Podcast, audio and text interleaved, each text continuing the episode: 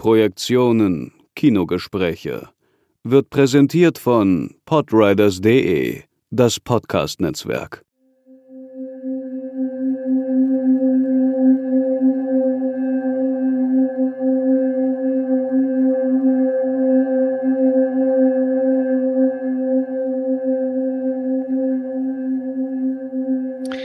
Herzlich willkommen zu Positionen, dem Sonderformat des Podcasts Projektionen Kinogespräche von Sebastian Seidler und Markus Stiegelecker.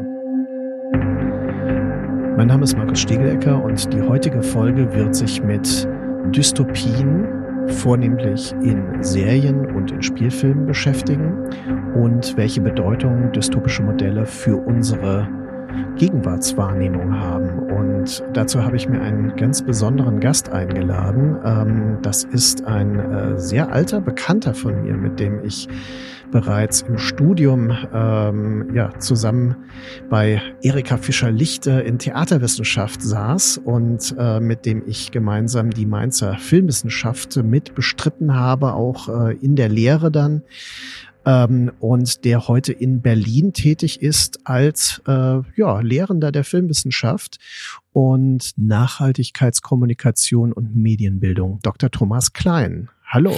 Ja, hallo Markus. Es freut mich, hier dabei zu sein. Ja, es ist mir auch eine große Freude, weil ähm, wir haben ja in den letzten Jahren immer wieder viel auch zusammen aktiv ähm, mit Projekten äh, zu tun gehabt, die auch gemeinsame Interessen von uns ähm, äh, betreffen. Und eines davon ist vor zwei Jahren eine ähm, Tagung Dystopien in Serie, die wir ähm, gemeinsam bestritten haben. Und wir arbeiten in gewissermaßen an diesem Forschungsprojekt auch in Form eines Buches, eines ähm, äh, Sammelbandes, der im Springer VS Verlag erscheinen soll im nächsten Jahr, den wir zusammen herausgeben mit Christian Hissnauer und Lioba Schlösser. Und ähm, von daher ist es so, das ist keine Folge, die sich jetzt äh, dezidiert mit diesem Buch auseinandersetzt. Wir haben ja äh, tatsächlich äh, aktuelle Ereignisse, auf die wir uns heute beziehen werden. Aber wir schöpfen natürlich ein bisschen aus den Recherchen und den Diskussionen, die wir in den letzten zwei Jahren auch da äh, schon äh, gemeinsam verbracht haben. Die erste Frage, wenn man sich jetzt mit äh, Dystopien beschäftigt, wäre natürlich, äh, die nach einer Definition. Was ist denn eigentlich eine Dystopie und wie unterscheidet sie sich von dem, was man oft dann als Utopie bezeichnet? Und ist das eigentlich überhaupt ein Gegensatzpaar? Ja, wie äh, so viele Fragen dieser Art kann man auch hier sagen, dass es keine einheitliche Definition gibt. Es gibt sehr viele äh, zumindest in Details voneinander abweichende Definitionen. Deshalb ist das schwierig, das jetzt genau auf den Punkt zu bringen. Ich will es mal so versuchen, auszugehen von dem Begriff, den es ja auch gibt, der eigentlich zuerst verwendet wurde, meines Wissens, nämlich der Begriff der Anti-Utopie. Das heißt, die Anti-Utopie bezieht sich unmittelbar auf die Utopie. Und die Utopie ist ja bekanntlich das Modell, das es zuerst gab. Es gibt schon seit mehreren hundert Jahren unterschiedliche utopische Modelle. Modelle, die einen, um es verkürzt auszudrücken, äh, perfekten Staat, ein perfektes äh, Gesellschaftssystem versuchen zu entwerfen. Mhm. Also Utopia, wenn wir ganz kurz das zusammenfassen, äh, die Idee der Utopie, also Utopia in dieser klassischen Definition, wäre die Fabulierung eines Ideal, einer idealen Gesellschaft und einer, ähm, eines idealen Staates. Ganz genau, mhm. ja. Und dieser Staat wird unterschiedlich in der Fiktion ähm, entworfen. Häufig findet sich das Modell äh, der Insel. Ja, der, die Insel als ein in sich äh, abgeschlossener äh, geografischer Raum, wo sich unabhängig von äußeren Einflüssen eben etwas entwickeln kann, was im Rest der Welt so noch nicht existiert. Mhm.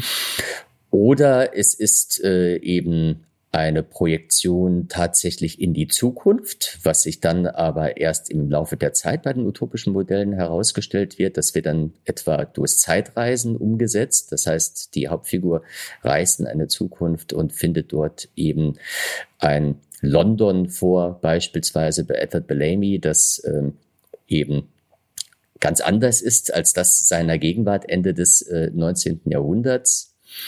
Eben ein Gesellschaftsmodell, das dann auch erstaunliche Parallelen mit dem hat, was dann auch im 20. Jahrhundert so geschehen ist. Und wenn man eben davon ausgeht, welche utopischen Modelle so entwickelt wurden oder was man sich vorgestellt hat, wie denn eben eine ideale Gesellschaft aussehen konnte, daraus entsteht die Anti-Utopie, die man entsprechend auch so verstehen kann, dass es äh, den Glauben an eine solche perfekte Zukunft oder an ein anderes äh, ideales Gesellschaftssystem eigentlich nicht gibt. Mhm.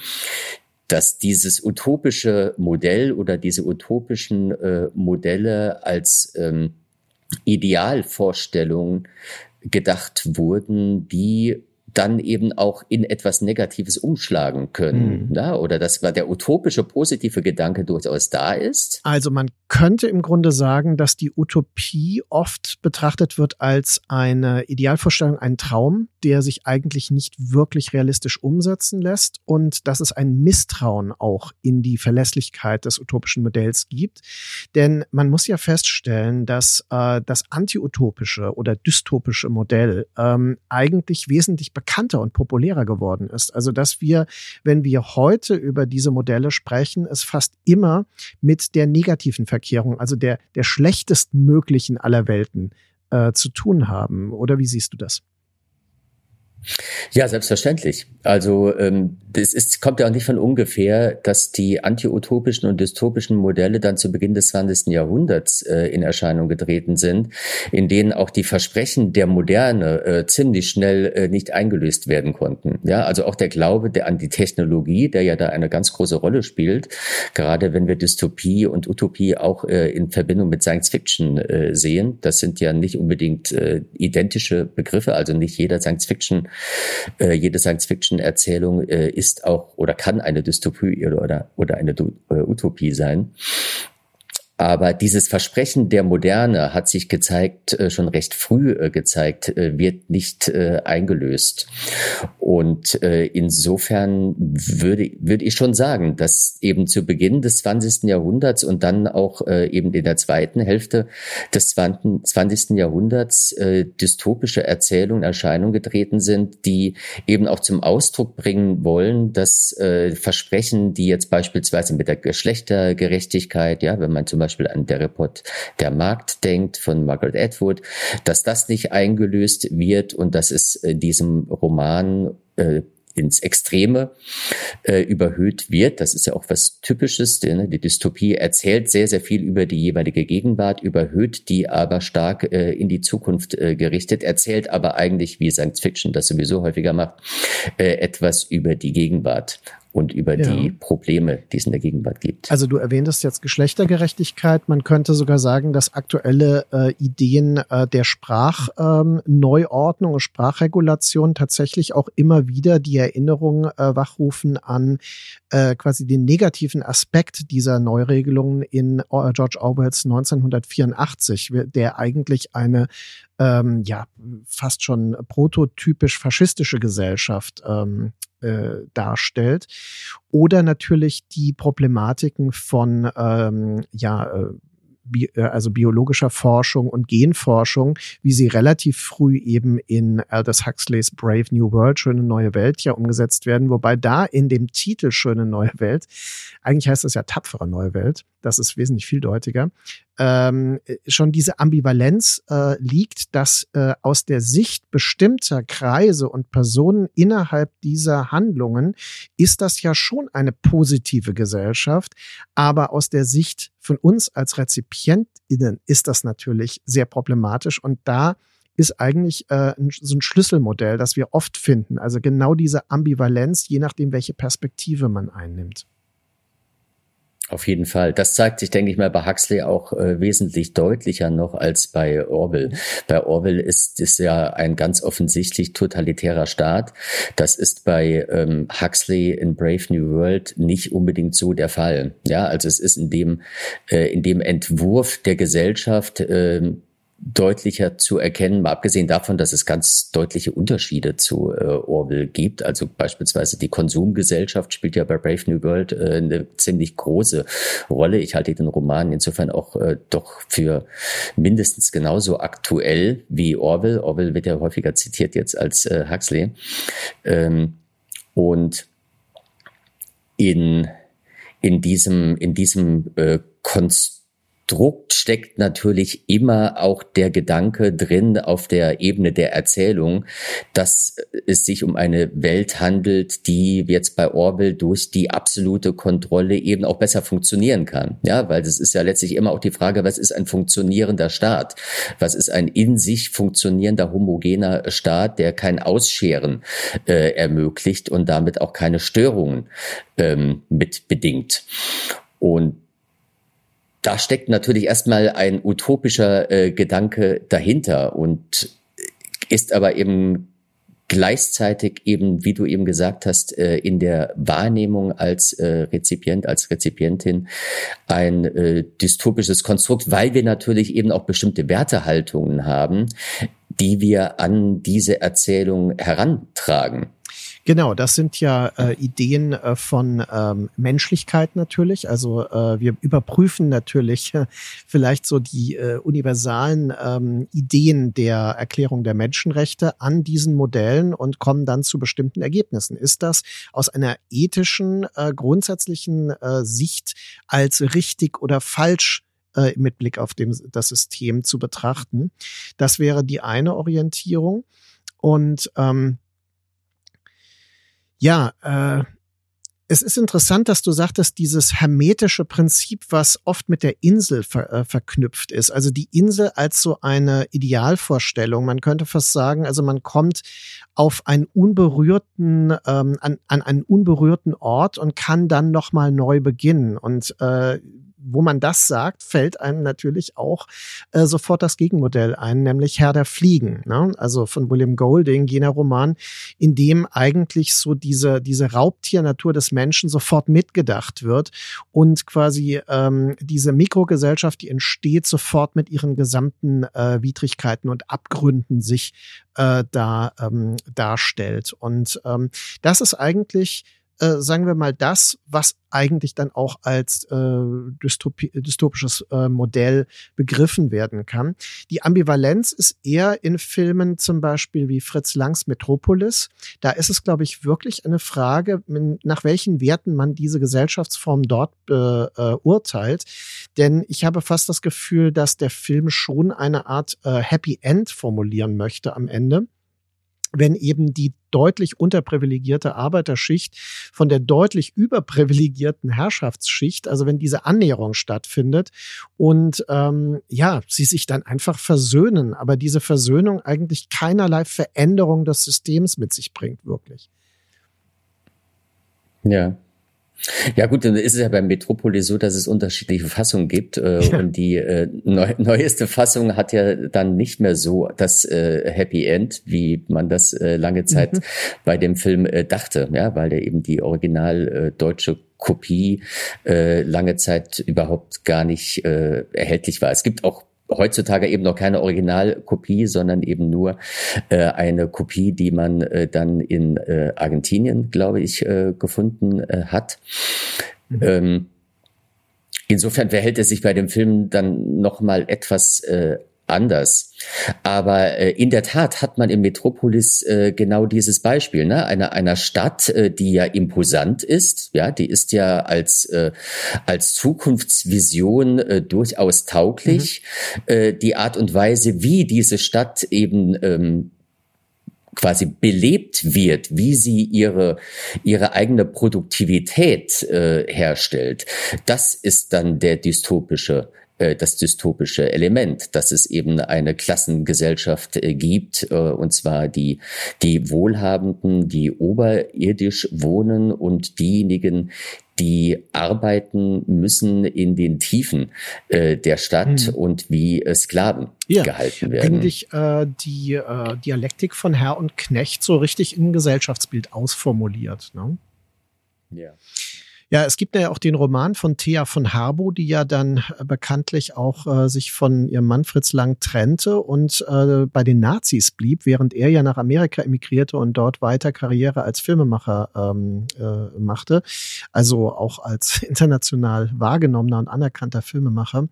Und äh, da äh, ist natürlich also diese Idee, äh, auch nochmal in einem anderen Licht zu sehen, wenn man Thea von Harbos ähm, spätere Weltsicht darauf anlegt. Also das macht das Ganze vielleicht dann doch ambivalenter, als es erscheint zunächst.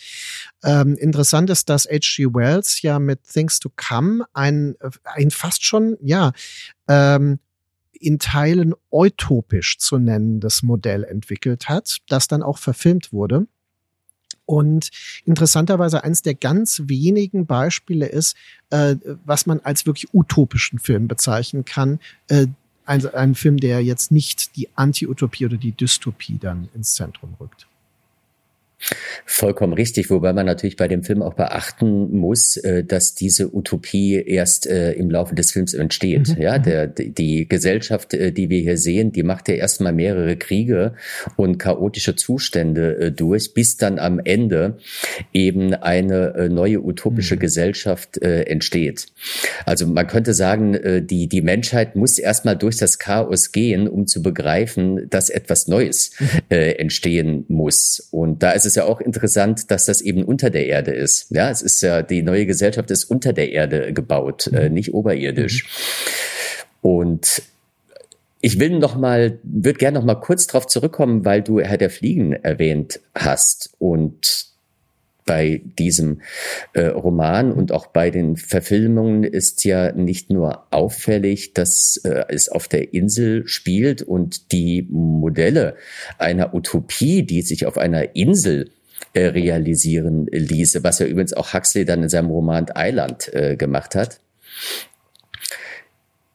Hier quasi ad absurdum äh, geführt wird, zusätzlich aber eben auch eine Gesellschaft hier gezeigt wird, die ja aus Kindern besteht. Ne? Mhm. Und die Kinder quasi aus dem, was sie darüber wissen, wie die Erwachsenen Gesellschaft verstehen, ja.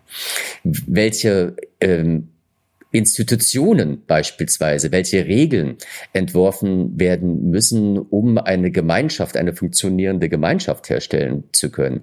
Das ist ja nochmal eine weitere Ebene, die diesen Roman äh, so interessant macht, gerade in diesem Wechselverhältnis von Utopie und Dystopie mhm. und äh, dessen, was an äh, gesellschaftlichen äh, Systemen bis zu diesem Zeitpunkt eben entwickelt mhm.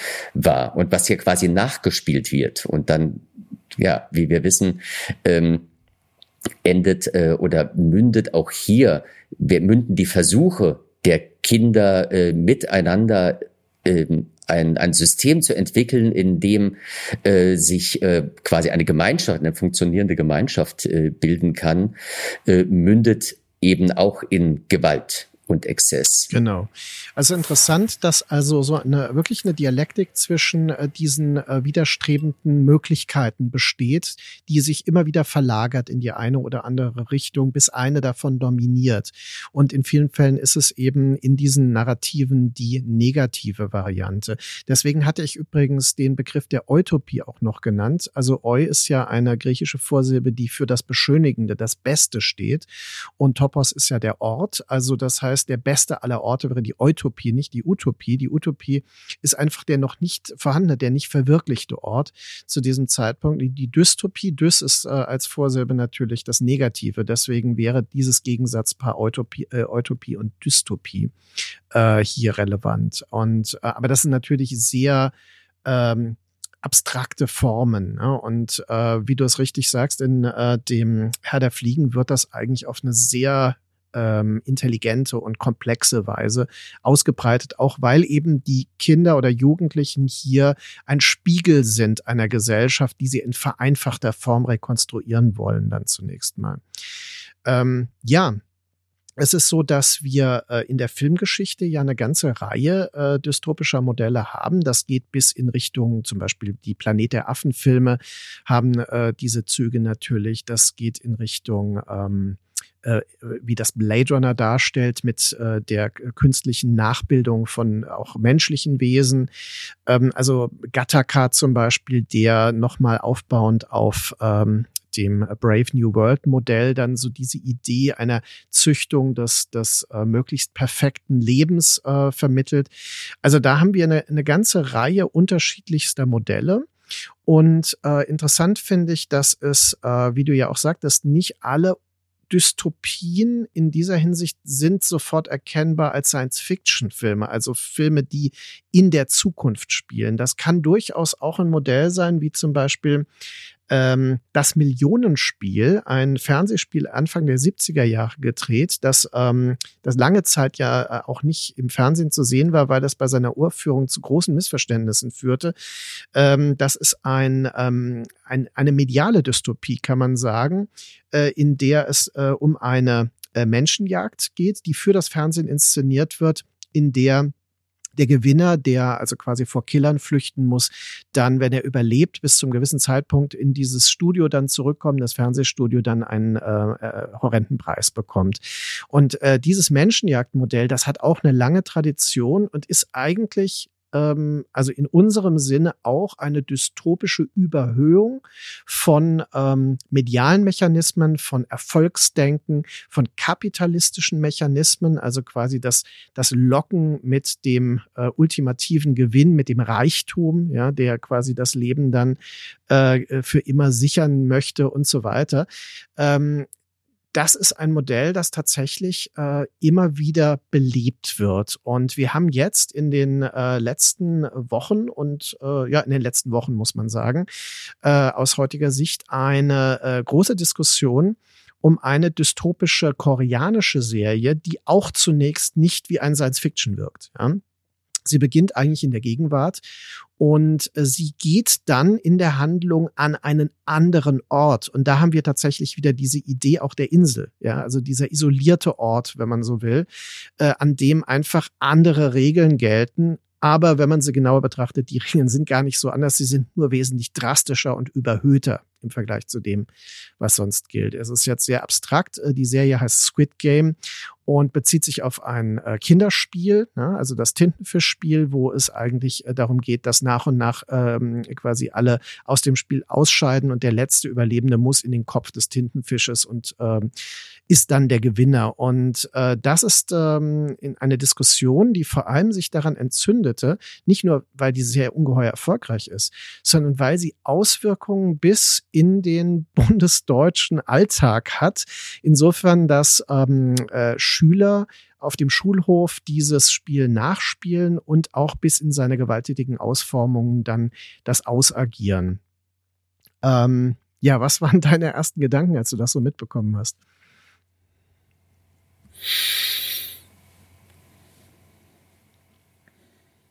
Naja, was, was waren meine ersten, also erste Gedanken, die natürlich äh, aufkommen, ist äh, der äh, Glaube äh, daran, der offensichtlich herrscht, dass äh, mediale äh, Erzählungen sich nicht äh, auf Rezipienten und Rezipientinnen auswirken. Das ist ja jetzt nicht nur bei Kindern so, mhm. sondern auch bei Erwachsenen so. Na, und die Rede davon, äh, dass es hier, das war in einem, in einer Äußerung eines Politikers, mhm. glaube ich, mhm. äh, dass die, dass es hier nicht um Medienkompetenzvermittlung für Jugendliche äh, ginge oder für Kinder, sondern um ganz äh, andere Dinge. Da habe ich natürlich zuerst gedacht, na ja, Medienkompetenz ist vielleicht für Erwachsene auch nicht schlecht. Ja, also äh, fängt schon bei so einer ganz einfachen Sache an, wie kommen Kinder im, war ja glaube ich auch ein, mhm. Kindergarten oder Grundschule mhm. ja, ja. Äh, betroffen. Wie kommen die dazu, das zu sehen oder irgendwie zu kennen? Mhm. Das ist schon mal eine Frage, die ich mir äh, stellen würde. Nun kann man natürlich sagen, ja, in unserer Jugend und unserer Kindheit, da haben wir auch Sachen gesehen, die man eigentlich nicht sehen durfte. Mhm. Auch da könnte man sagen, na ja, das gehört eben auch zum Kindsein dazu, ja. dass man das Verbotene gerne sehen will. Und das wirkt sich eben auch aus. Andererseits kann man natürlich auch sagen, wenn man davon ausgeht, dass es hier, und da möchte ich gerne auf dieses, diesen Aspekt des Spiels mhm. zu sprechen ja. kommen, denn die Auswirkung besteht ja eben vor allem äh, darin, dass das äh, Spielerische an diesem Film übernommen wurde und dann entsprechend eben auch das äh, Gewalttätige, das in der Serie zum Ausdruck kommt, damit transportiert wurde und in der Wahrnehmung natürlich überwiegt, weil mhm. es ist ja jetzt nicht gesagt worden, dass äh, die Kinder äh, das den Film jetzt nachspielen. Ja, wenn der jetzt Gewalt nicht gewalttätig wäre, dann wäre das ja offensichtlich vollkommen in Ordnung. Warum sollten sie denn keine Spiele äh, in einer Serie und einem medialen mhm. Produkt äh, nachspielen? Ähm, das ist äh, der Glaube, glaube ich, auch daran, dass äh, das Spielen äh, an sich etwas grundlegend Positives mhm. sei. Mhm.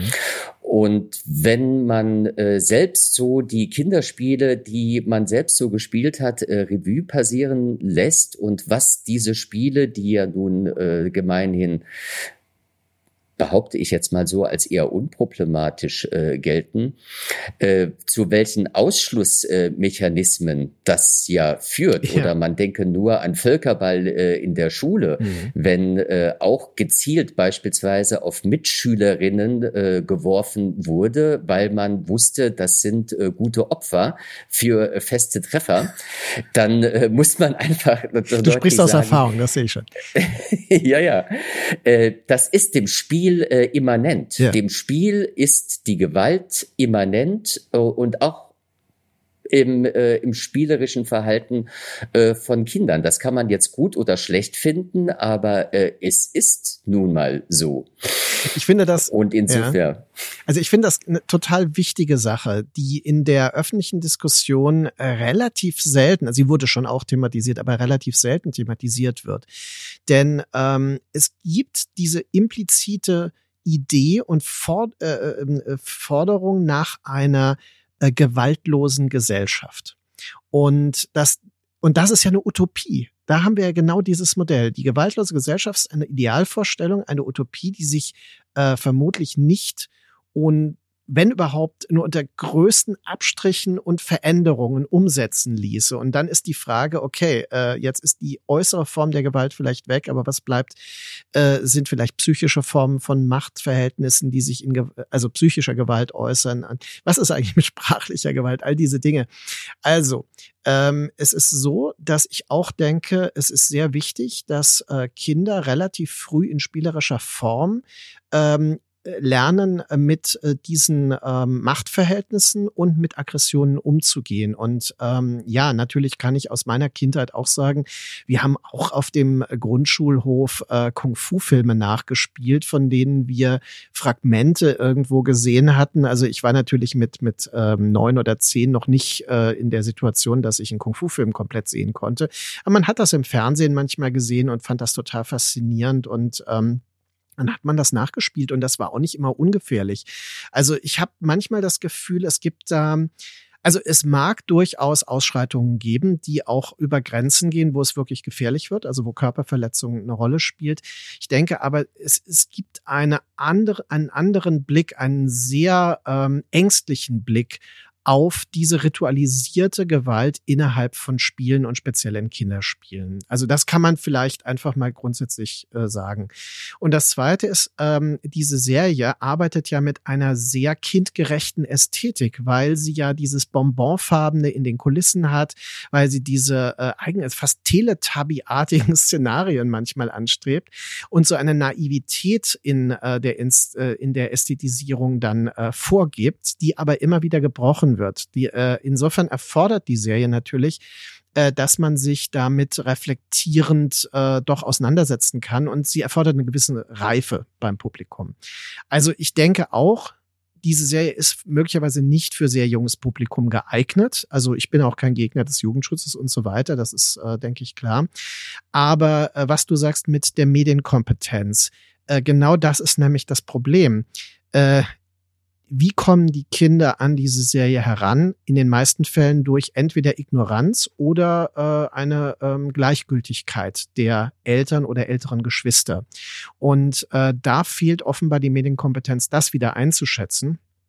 Und äh, damit können wir eigentlich, also sind wir wahrscheinlich auch einer sehr ähnlichen Meinung, was, was das die Situation da betrifft. Ja. Ich glaube, es ist eben auch äh, wichtig, sich äh, mit der Serie selbst auseinanderzusetzen und was sie, äh, was sie eigentlich macht, ja, und äh, wie sie das macht. Das andere ist, ist auch in vieler Hinsicht Spekulation, ja, also man müsste da tatsächlich wahrscheinlich wieder einmal, was ja schon oft genug äh, gemacht äh, wurde, wenn äh, so ein Thema hochgepoppt ist. Das ist ja auch nicht zum ersten Mal. Äh, das ist ja auch bei anderen Medien äh, zur Genüge gemacht worden, ob das jetzt Comic äh, oder Anime oder sonst mhm. was ist. Ja. Das ist ja keine neue Diskussion. Die Diskussion kommt ja immer wieder aufs Neue auf. Ja. Und das gehört eben auch zu dieser Medienkompetenz dazu. Ja, also dieses äh, mediengeschichtliche Wissen äh, zu haben über solche Medien, äh, Medienerscheinungen, die äh, dann auch häufig mit Medienumbrüchen zu tun haben. Ja, also wenn beispielsweise bestimmte äh, populäre äh, Medien überhaupt erst entstehen. Ja, also wenn beispielsweise der Comic äh, als zum populären Medium äh, wird mhm. und damit eben auf einer breit, auf breiter Basis rezipiert wird und eben nicht mehr nur Special Interest äh, äh, Medium ist oder eine Special Interest äh, Erzählung. Und das ist eben bei Netflix der Fall, ja, weil Netflix liegt es eben nun mal darauf an, dass sie möglichst breit gesehen werden, mhm. was sie, äh, was sie senden, eben auch global äh, gesehen werden. Es war ja auch nicht nur in Deutschland gab es diese Vorfälle, es gab es ja auch in äh, anderen Ländern schon, mhm. äh, schon vorher. Mhm. Und das wäre zum einen eben dieses äh, Wissen darüber, äh, dass sich diese Diskussionen wiederholen, dass diese mhm. Diskussionen an bestimmten Punkten ansetzen, die äh, transmedial eben vergleichbar sind und häufig außer Acht lassen, sich genau mit einem äh, medialen Artefakt äh, zu beschäftigen und zu analysieren und zu reflektieren, was da eigentlich gemacht wird mhm. und ob beispielsweise die äh, Brutalität, die jetzt bei Squid Game ja besonders äh, hervorgehoben wurde in negativer Weise, ähm, nicht eine gewisse Zweckmäßigkeit hat, die äh, Gewaltdarstellungen in Film und Serien äh, im günstigsten Fall ja oft haben. Es gibt, das ist ja jetzt, weiß Gott, nicht die brutalste Serie, nee. die ich jetzt beispielsweise gesehen habe. Und die, diese Zweckmäßigkeit im Sinne einer Dramaturgie, die hier zum Ausdruck kommt und einer Überhöhung dessen, was du auch gesagt hast, äh, Überhöhung von äh, Kinderspielen der Transposition, sagen wir mal, des Kinderspiels in eine Welt, in der der Leistungsdruck, der äh, auch bei Kindern, der in der Erwachsenenwelt äh, aber ganz weit um sich greift und ohne dass wir offensichtlich irgendein Mittel hätten, uns dagegen zu äh, widersetzen, dagegen aufzubegehren, sondern doch allzu gerne äh, uns dem ähm, unterwerfen. Das ist ja genau das, was in dieser Serie eben gezeigt wird. Also das finde ich eigentlich den wichtigen Punkt, weil wir natürlich uns äh, vor allem ja überlegen müssen in Blick auf unser Thema, was gibt uns diese spezifische Serie eigentlich? Also was macht sie so interessant, erfolgreich und populär? Und du hast diesen Ansatz eben schon äh, gegeben und ich äh, würde das auch aus meiner Sicht nochmal betonen. Ich denke, dass in diesen, in der Spiellogik äh, und der permanenten ausschaltenden Konkurrenz, die hier ausagiert wird, die also tödlich dann endet für die Leute, die herausfallen aus dem Spiel, buchstäblich, ähm, dass dieses Modell wirklich eine äh, übersteigerte Form des Kapitalismus darstellt und der Logik des, der Leistungslogik des Kapitalismus. Und äh, ich denke, die Popularität für mich ähm, lässt sich erklären, äh, in dem hier ein Spiegel ge geboten wird für eine, für eine tief verwurzelte Angst, selbst zu diesen Verlierern zu gehören letztendlich. Also selbst herauszufallen aus einem System des permanenten Wettkampfs. Und äh, man muss ja überlegen, ich meine, ähm, in wie vielen äh, Kontexten, also bis ins Akademische hinein, äh, Wettkampfprinzipien in den letzten Jahren verstärkt wurden sogar noch, also Exzellenzinitiativen und so weiter, die also quasi diese Ideen von, von des permanenten Messens und der, äh, der Leistungsforderung ähm, ja in, ins Zentrum rücken. Und äh, insofern scheint diese Serie offenbar auch für viele ein geeigneter Spiegel zu sein, diese Ängste nicht nur ähm, reflektiert zu sehen, sondern auch verarbeiten zu können. Ich finde es übrigens sehr interessant, dass ähm, wir so eine ein Spannungsfeld haben von anderen populären Modellen. Also ähm, einmal ist natürlich die äh, der sehr erfolgreiche japanische Film Battle Royale zu sehen, in dem ja auch Schüler auf einer Insel gegeneinander quasi gesetzt werden und medial übertragen, ähm, wird dann dieser tödliche Wettkampf, das ist eigentlich genau das Modell, was hier in jeder Folge Squid Game wieder äh, durchgespielt wird. Nur, dass es in Battle Royale wirklich Schüler sind, ja, also Schülerinnen und Schüler. Und ähm, daraus äh, kann man sagen, entsteht auch das, das äh, Narrativ von ähm, den äh, Hunger Games, von Tribute von Panem, den Romanen und auch den Filmen. Denn äh, es ist ja erstaunlich, dass diese Filme es nie so schwer hatten, wie man denken würde, äh, in, in ihrer äh, sehr gewalttätigen Logik. Also dass die Tribute, die Jugendlichen, die dann quasi aus den verschiedenen Distrikten des Landes äh, in diesen Wettkampf, in den tödlichen Wettkampf geschickt werden, äh, das ist ja auch bereits dasselbe Potenzial. Also dass, ähm, dass eben äh, Jennifer Lawrence hier auch eine positive Identifikationsfigur spielt, die aus der Dystopie eine Utopie machen möchte über die vier Filme, muss man ja in dem Fall sagen, hinweg. Das ist schon ähm, sagen wir mal, vielleicht ein bisschen positiver gedacht und ein bisschen äh, jugendaffiner erzählt. Ja? Und äh, dann würde ich sagen, kommt Squid Game. Das ist, äh, da sind ja Ambivalenzen durch die Figurenzeichnung. Wir haben ja verschiedene Perspektiven. Wir kriegen eine Erklärung für äh, diese ganzen Vorgänge. Wir bekommen einen Protagonisten, der sehr unsympathisch eingeführt wird und dann ähm, sie wächst an dieser äh, Situation, in die er gerät. Und wir haben andere Protagonistinnen und Protagonisten, die sich ähm, als ähm, korrumpiert entlarven. Also das heißt, auch hier ist so wirklich sehr viel Ambivalenz im Spiel. Und ich will vielleicht als letztes noch nennen, ist das der das Purge-Franchise. Also ähm, die Purge als diese uramerikanische Idee der Regeneration through Violence, dass quasi in einer Nacht, das ist dann kein Wettkampf mehr, sondern das ist wirklich also reiner Sozialdarwinismus, kann man sagen, ähm, äh, quasi jede Form von Verbrechen erlaubt ist ähm, und Leute sich halt höchstens verschanzen können und zurückziehen können. Aber das scheitert ja schon im ersten Film eigentlich. Und auch hier geht es letztendlich um einen Kampf der Privilegierten gegen die Unterprivilegierten. Und ähm, die Forever Purge steht am Ende als das negativst denkbare gesellschaftliche Modell, wo die pure Gewalt, also Homo homini lupus est, ist äh, die Grunddevise dieses Modells. Also da würde ich Squid Game irgendwie noch in dem eher ambivalent dialektisch gedachten ähm, Feld verorten.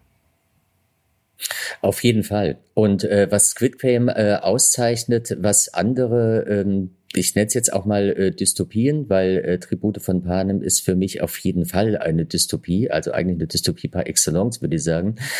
Ähm, würde ich jetzt beispielsweise bei äh, dem Purge-Film nicht unbedingt sagen. Und bei Squid Game wird ja auch etwas ausgelassen, was äh, wir uns eigentlich äh, hinzu äh, müssen. Selbst ein Film wie Blade Runner macht das ja ein Stück weit, nämlich äh, um welches Gesellschaftssystem handelt es sich eigentlich, in dem äh, das geschieht, was äh, in diesen Film äh, geschehen kann. Ja, bei Blade Runner ist diese Tyrell Corporation, wo man äh, den Eindruck gewinnt, dass es eigentlich eine gar keine Politik politische Ebene mehr gibt, die hier überhaupt reagiert, regiert, sondern es ist eben dieses Unternehmen, äh, das äh, regiert, der, der Konsum, der ähm, damit auch erzeugt wird, ähm, ist das, was äh, regiert. Und äh, bei The Purge fragt man sich das ja auch. Ja, bei The Purge fragt man sich, welches System ist das eigentlich, das dahinter steht? Das wird kurz eingeführt, aber äh, spielt dann eigentlich keine nennenswerte Rolle mehr. Und bei Squid Game ist es ja auch so, dass äh, wir erst einmal in unserer Wahrnehmung äh, davon ausgehen müssen, das spielt in der Gegenwart. Und da gibt's eben offensichtlich eine Organisation, äh, die dieses Spiel äh, veranstaltet. Wie es aber dazu kommen kann, dass eine solche Organis Organisation äh, dies anbieten kann, im Geheimen, was ja fast den Charakter eines Geheimbundes hat, fast auch einer Sekte, äh, die diese Spiele äh, veranstaltet, wie so etwas überhaupt in einer Gesellschaft existieren kann. Das wird ja quasi nicht miterzählt und ich glaube tatsächlich auch aus gutem Grund. Das kann natürlich aus dramaturgischer äh, ähm, ähm, äh, Ökonomie äh, geschehen. Aber ich glaube schon, dass es auch damit zu tun hat, um deutlich zu machen, naja, wir leben in einem System, in dem so etwas nicht nur entstehen kann, sondern vielleicht sogar letztlich begrüßt wird. Ja, und das, äh, was Squid Game eben auch zeigt, ist dieses Aushalten müssen. Ja, diese permanenten Situationen, die sich immer wiederholen und immer wieder in neue Konstellationen kommen. Man denke nur an die Episode mit dem Murmelspiel, ja, wo die, ähm, äh, die Spieler, die letzten Verbliebenen im Spiel eigentlich denken, sie müssen jetzt zusammenspielen, weil es sind Zweierteams. Und dann stellt sich heraus, das sind keine Zweierteams, sondern die Zweierteams spielen gegeneinander. Äh, das ist ja quasi, man könnte es natürlich als, als blanken Zynismus äh, bezeichnen, aber es macht halt äh, die Erwartung und die Hoffnungen, die immer wieder ähm, in in etwas gestellt werden, dass die Gesellschaft sich im Positiven entwickelt. Ja, jetzt auch zur Zeit ne, mit den Koalitionsverhandlungen äh, und den Versprechen, da wird jetzt quasi etwas Neues äh, entstehen, was auch immer wieder gesagt wurde. Und man bekommt immer mehr den Eindruck, nein, da wird offensichtlich nichts Neues entstehen.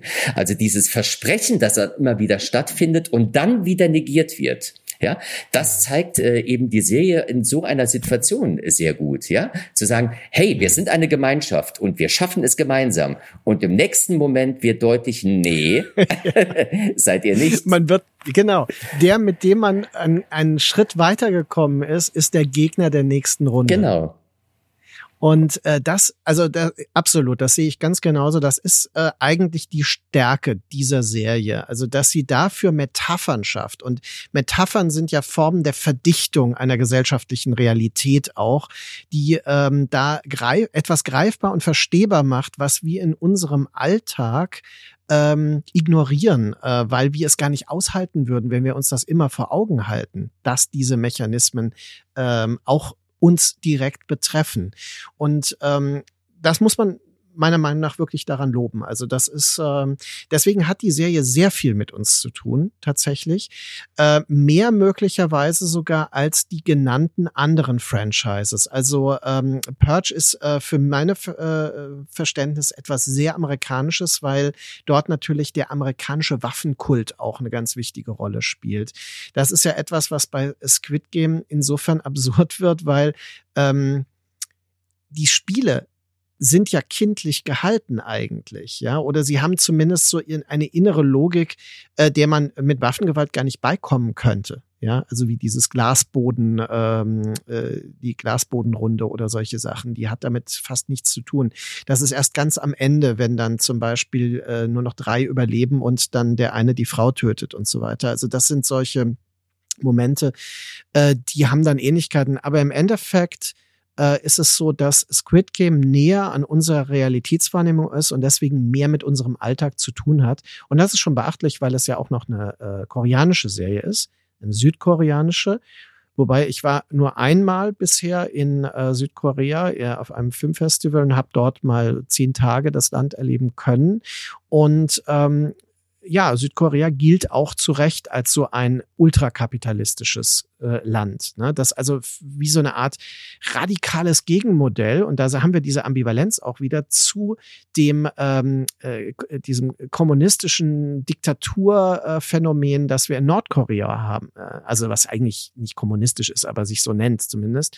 Und ähm, äh, was eine radikale Diktatur ist. Also und alles verkauft sich dann doch auch wieder unter dieser Idee des Positiven. Ja? Also auch wieder diese verschiedenen Perspektiven.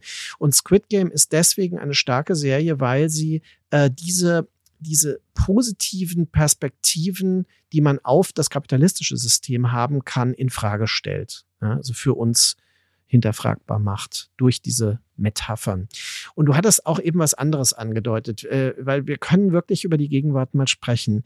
Wir leben jetzt Mitte November 2021 in einer Phase nach der Wahl und vor der Neubesetzung der äh, Regierung. Wir werden also nicht regiert momentan. Da könnte man ja erstmal sagen, wow, das ist eine Form der gelebten Anarchie, die wir gerade äh, bezeugen. Äh, was erschwerend hinzukommt, wir haben äh, schwerste äh, aktuelle Probleme. Es gibt äh, Grenzstreitigkeiten an der EU-Grenze. Wir haben ähm, enormen Druck äh, durch die äh, wieder aufflammende Pandemie, die also ihre vierte Welle gerade in Deutschland erfährt und so weiter. Und das Ganze ohne eine funktionierende Regierung, sodass sogar die frühere oder immer noch am, also so das Amt vertretende Bundeskanzlerin ähm, wieder so versucht zu agieren, ja, damit überhaupt was passiert. Das kann man so oder so sehen. Du hattest jetzt gesagt, ähm, und bezogst dich dabei auf das Phänomen der sogenannten Querdenker.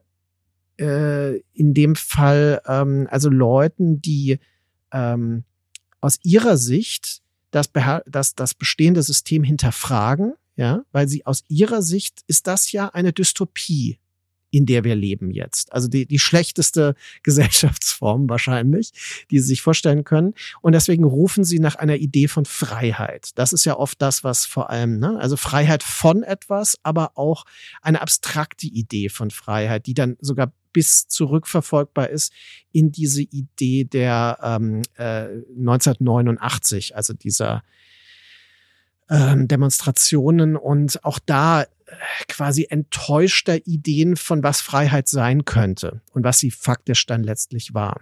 Ja, denn äh, der Kapitalismus ist auch keine Freiheit. Ich glaube, da sind wir uns relativ einig.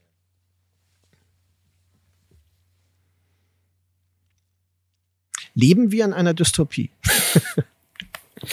Das würde ich nicht sagen. Also ich würde den äh, Begriff der Dystopie tatsächlich auf ähm, vielleicht nicht unbedingt notwendigerweise fiktionale Erzählungen nur äh, beschränken, weil äh, mhm. sich da auch äh, faktische Erzählungen durchaus mit äh, vermischen äh, können.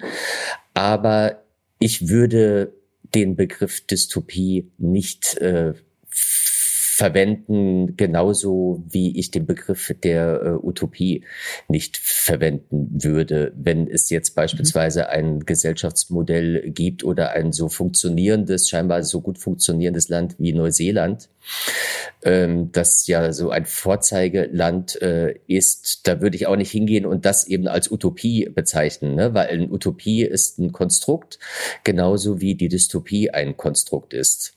Es mhm. führt, glaube ich, nicht allzu weit, äh, unsere Gegenwart als dystopisch äh, zu bezeichnen, weil wir dann mhm. auch äh, nicht mehr besonders handlungsfähig sind. ähm, ja, das wäre absolut. Das wäre im Grunde die Verortung innerhalb eines Narrativs.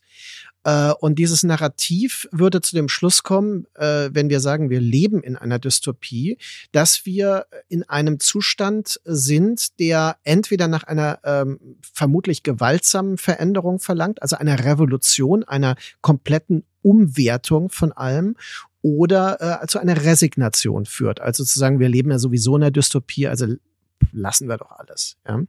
Und äh, tatsächlich äh, verstehe ich, was du meinst, dass man äh, damit nicht weit kommt, äh, würde ich auch äh, annehmen.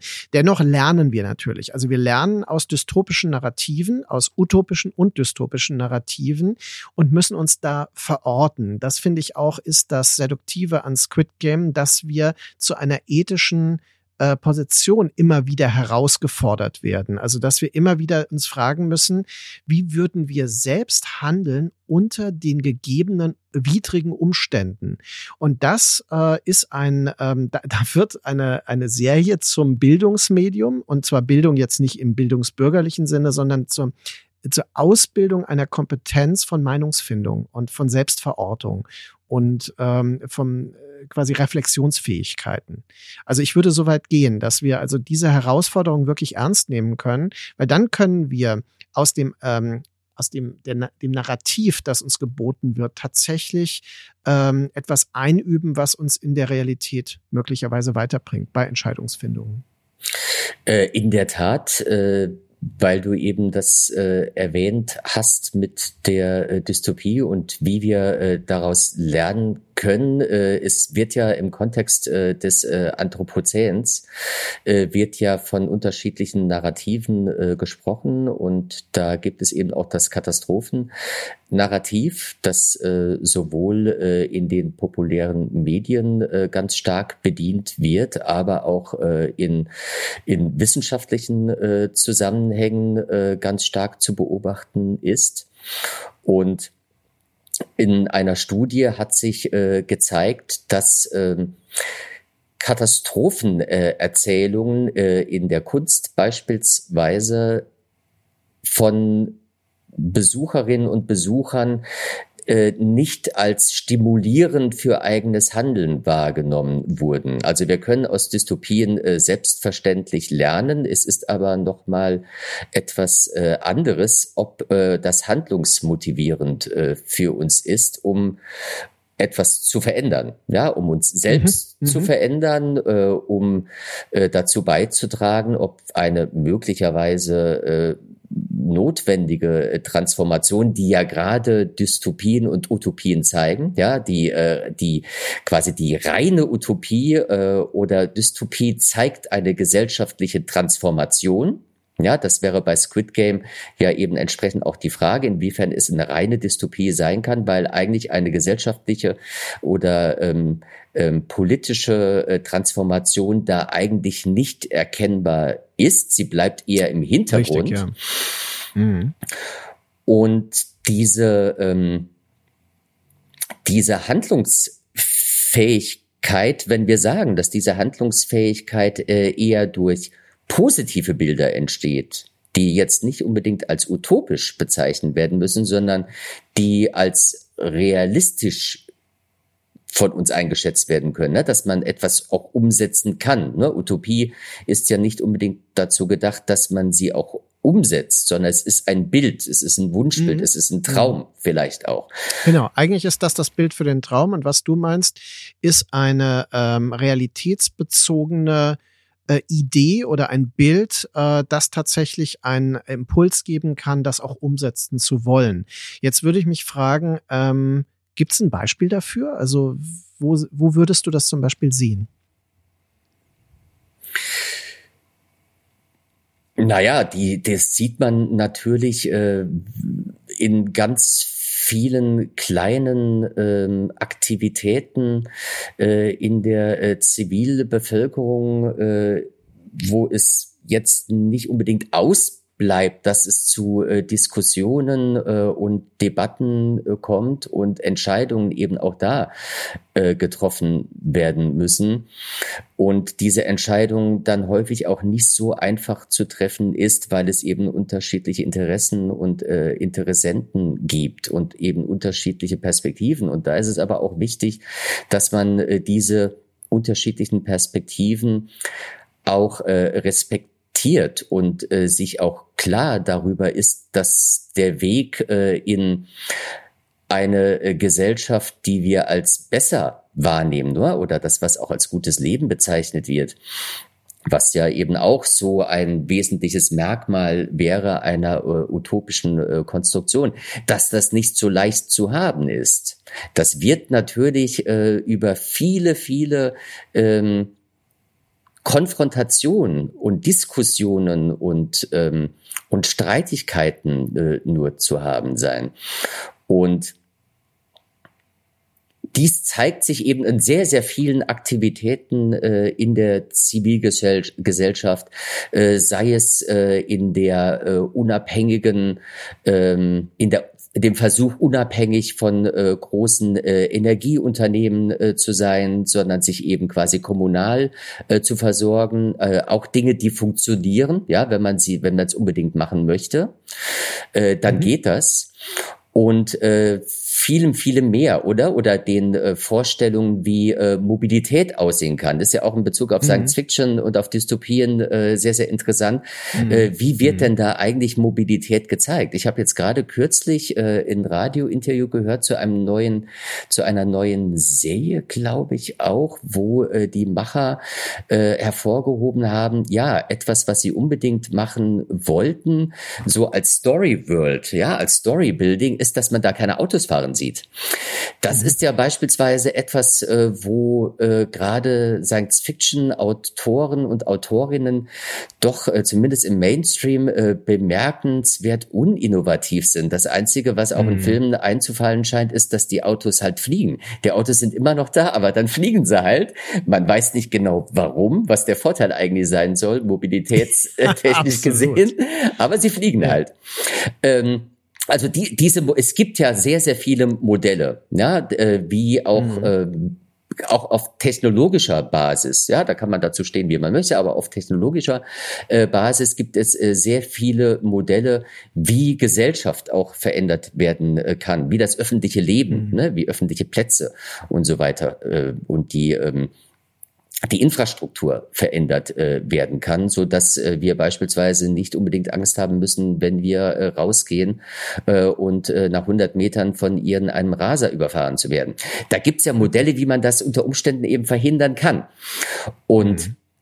Das würde ich sagen. Ja, also man muss äh, da gar nicht unbedingt äh, jetzt großartig, großartig utopisch denken und große Entwürfe machen, sondern im Prinzip sind die größtenteils erfreulicherweise schon da. Mhm.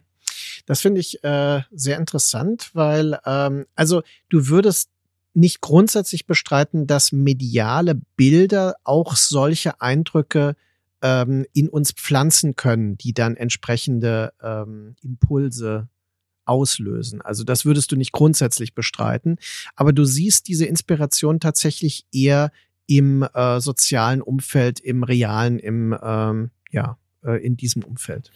Sehe ich das richtig? Ja, auf jeden Fall. Es gibt ja schon seit äh, mehreren mhm. Jahren diese äh, Diskussion äh, der nar neuen Narrative, die wir brauchen. Ja, also das äh, findet sich ja mittlerweile irgendwie in jedem zweiten Zeitungsartikel, den ich lese, wird der Begriff des Narrativs gebraucht und es gibt eben den Ruf nach neuen Narrativen, so als könne man die einfach so ins Leben rufen, was erfahrungsgemäß nicht so ist.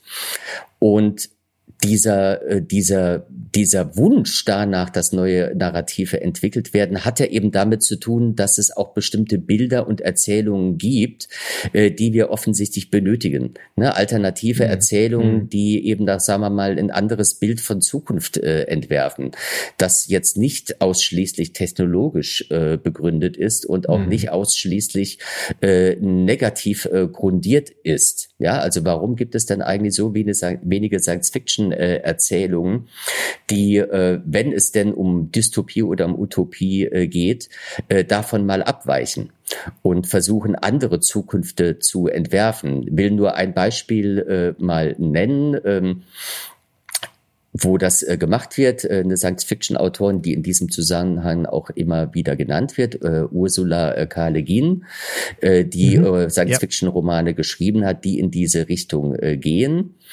Und mhm. man fragt sich dann ja tatsächlich, warum ein äh, Roman äh, sehe wie etwa äh, The Hunger Games und dann auch äh, die Filme, warum eine solche totalitäre äh, Gesellschaft äh, denn gezeigt werden muss, wo dann eine Heldin, das ist ja ganz wichtig, es muss immer eine Heldin oder einen Helden geben, der aufbegehrt. Ja, also quasi die, mhm. die, mhm. die, die Revolution eine Figur, die die Revolution anführt und dann repräsentiert. Und das ist ja bei der Hunger Games ganz mhm. deutlich gemacht, weil es da eben auch um die mediale äh, Repräsentation dann irgendwann äh, geht, dass sie als quasi als äh, Vorreiterin äh, des Aufstandes äh, gilt und entsprechend inszeniert wird.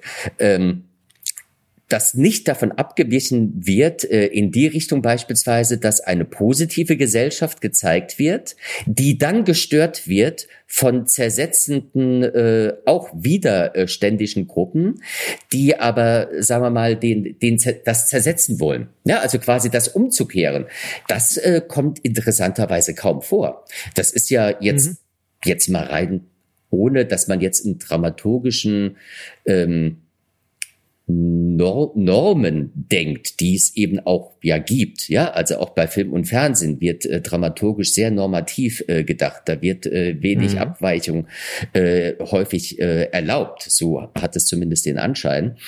Ähm, warum nicht hingegangen wird, äh, Transformation hin zu einer positiven Gesellschaft zu zeigen und den Weg dorthin als beschwerlich und von Störungen natürlich begleitet, äh, so dass der Weg dorthin sehr schwer ist, aber der Weg auf jeden Fall der Wille beispielsweise einer Gesellschaft mhm. mal wäre. Ja, das wird interessanterweise ja. nicht gezeigt. Das findet ja. sie sehr, sehr selten. Nun, äh, es scheint, äh, so würde man vielleicht denken, tatsächlich eine Lust am Untergang zu geben. Also eine, eine Lust an der Destruktivität auch.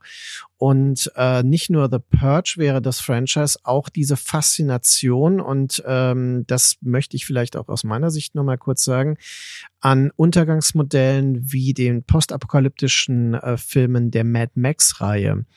Also quasi. Äh, die Ästhetisierung einer Gesellschaft, die schon äh, zerfallen ist, also die nur noch in, in äh, Rest, also so Restfragmenten, wenn überhaupt, besteht und ein absolut pessimistischer Blick eigentlich auf die Conditio Humana. Also äh, was könnte der Mensch sein außerhalb dieses Gewaltwesens? Nicht viel in diesen Filmen.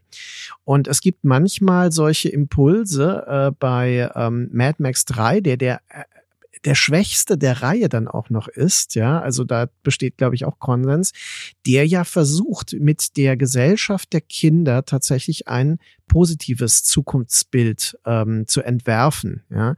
Aber gerade Fury Road ist natürlich äh, programmatisch wieder zum zweiten Teil zurückgekehrt mit seinem absoluten Nihilismus. Also äh, und das ist sehr interessant, weil ich äh, habe mich in letzter Zeit äh, hin und wieder mit Leuten unterhalten, die ähm, also quasi im realen Raum an der Zukunft planen, also was Stadtarchitektur betrifft. Und da geht man überhaupt nicht davon aus, dass man irgendwas an der Klimakrise positiv verändern wird, sondern dass es eine Erhöhung der Temperaturen bis um die 50 Grad geben wird, äh, in Städten zum Beispiel, und man deswegen anfangen muss, jetzt Städte anders zu bauen, um mit diesen Temperaturen klarzukommen. Und äh, dass man wieder quasi Alleen bauen muss, damit der, der Luftzug eine, eine, eine neue natürliche äh, Rolle wieder spielen kann, wie das ja früher auch der Fall war.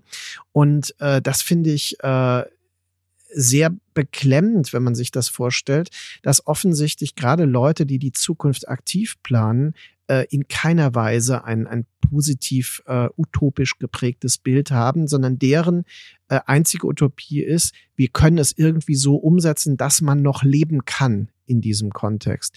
Und äh, wenn wir uns die beiden Blade Runner Filme vor Augen führen, die sind da ja relativ schonungslos. Also ich meine, äh, 40, äh, 40 Jahre später ist das dann schon, ne?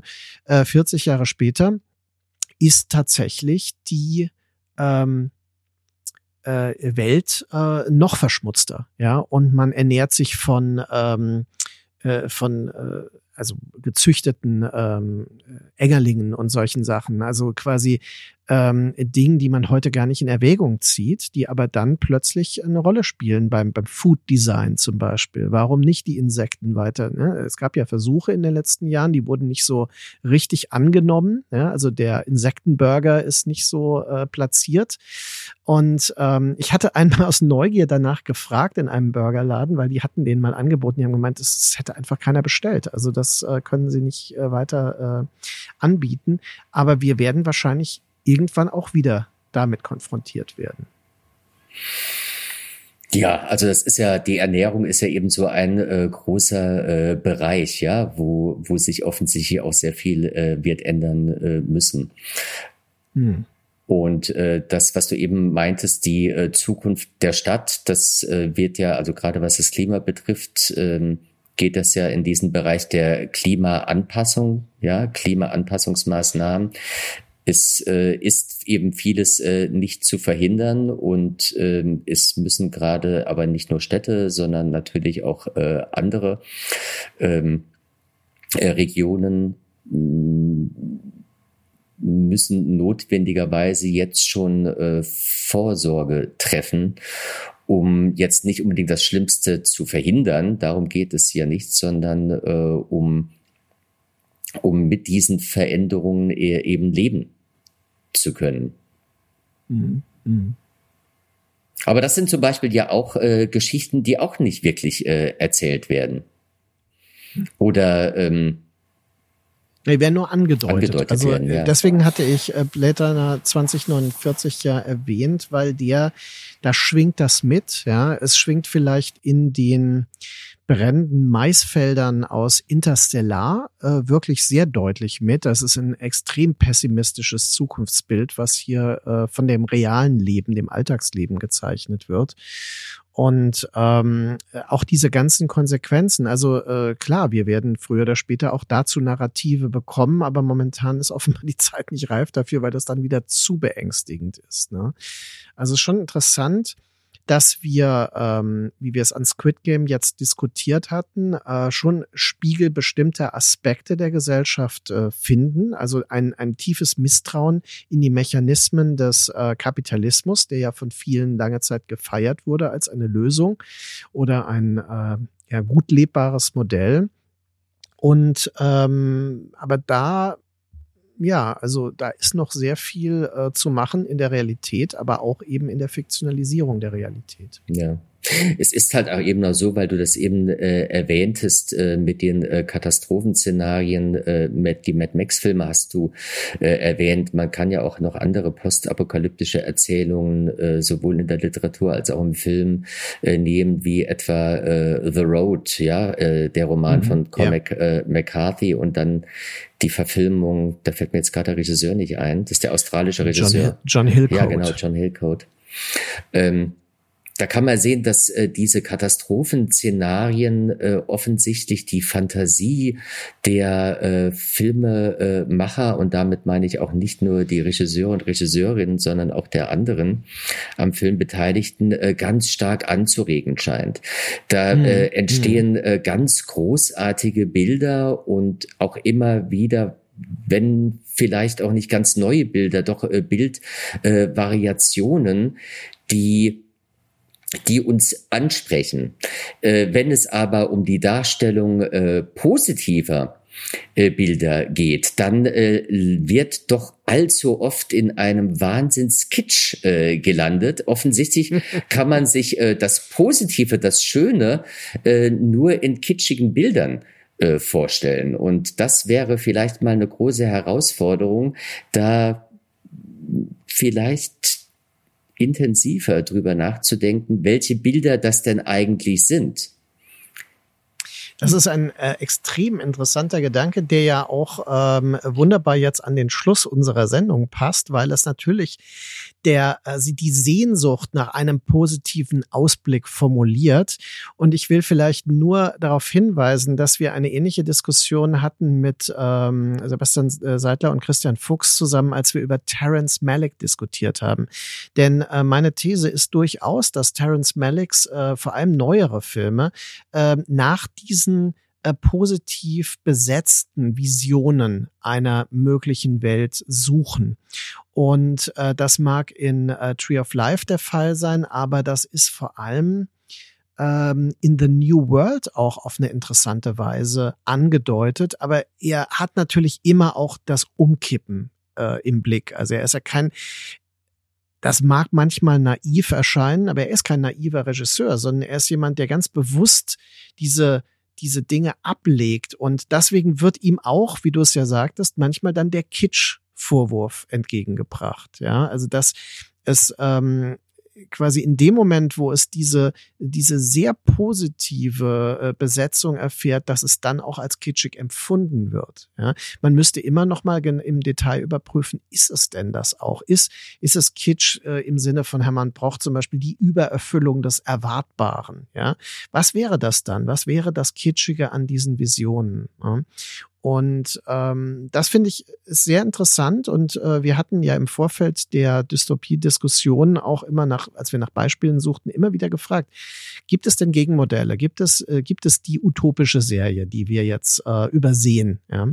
Und äh, ja und nein, es, es gibt Elemente davon in manchen Modellen, aber es gibt nicht dieses reine Gegenmodell, dass wir äh, quasi ja, also damit kontrastieren könnten. Und ähm, ja, das sind viele Fragen, die wir jetzt aufgeworfen haben. Äh, keine Lösungen natürlich. Äh, das wäre wahrscheinlich auch zu viel verlangt äh, von einer einstündigen Podcast-Unternehmung. Ähm, Aber ähm, ich denke, wir haben viele Ansätze gebracht, wie man auch äh, in der ernsthaften Auseinandersetzung mit einem Modell wie Squid Game und anderen solchen Erzählungen, ähm, ja, zumindest Rückschlüsse und äh, die richtigen Fragen in Bezug auf den äh, von uns geliebten gesellschaftlichen Alltag ziehen kann, finden kann. Ja, möchtest du noch etwas ergänzen? Ich möchte vielleicht einfach nur noch mal abschließend äh, sagen, dass es sehr, sehr wichtig ist, äh, Squid Game eben mit mit einem offenen Blick und mit einem wissenden und mit einem kompetenten Blick äh, zu beurteilen und keine vorschnellen Schlüsse äh, zu ziehen. Das müsste ich vielleicht nochmal abschließend sagen. Hm. Ja. Gilt für vieles allerdings. Ja, ne? wohl wahr. Aber natürlich für die Kontroverse, die darum entbrannt ist, verstehe ich natürlich deinen Einwurf sehr. Gut, äh, Thomas, ich danke dir für dieses sehr interessante und kurzweilige Gespräch und äh, ich hoffe, dass unser Publikum es genauso äh, genossen hat äh, wie ich. Und ähm, wir werden uns sicher irgendwann nochmal über irgendein interessantes Thema auseinandersetzen können. Und äh, aber bis dahin arbeiten wir jetzt mal fleißig an der Fertigstellung von Dystopien in Serie, dem Buchprojekt, das wir zusammen mit Christian Hissner und Lioba Schlösser dann nächstes Jahr veröffentlichen wollen. Ja, da kann ich dir nur zustimmen. Da müssen wir mal ran. Ja, genau. Jetzt habe ich es offiziell gemacht. Jetzt müssen wir einfach. Ne? Okay, in diesem Sinne, vielen Dank nach Berlin und ähm, ja, bis bald. Tschüss, Thomas. Ja, bis bald. Grüße nach Mainz.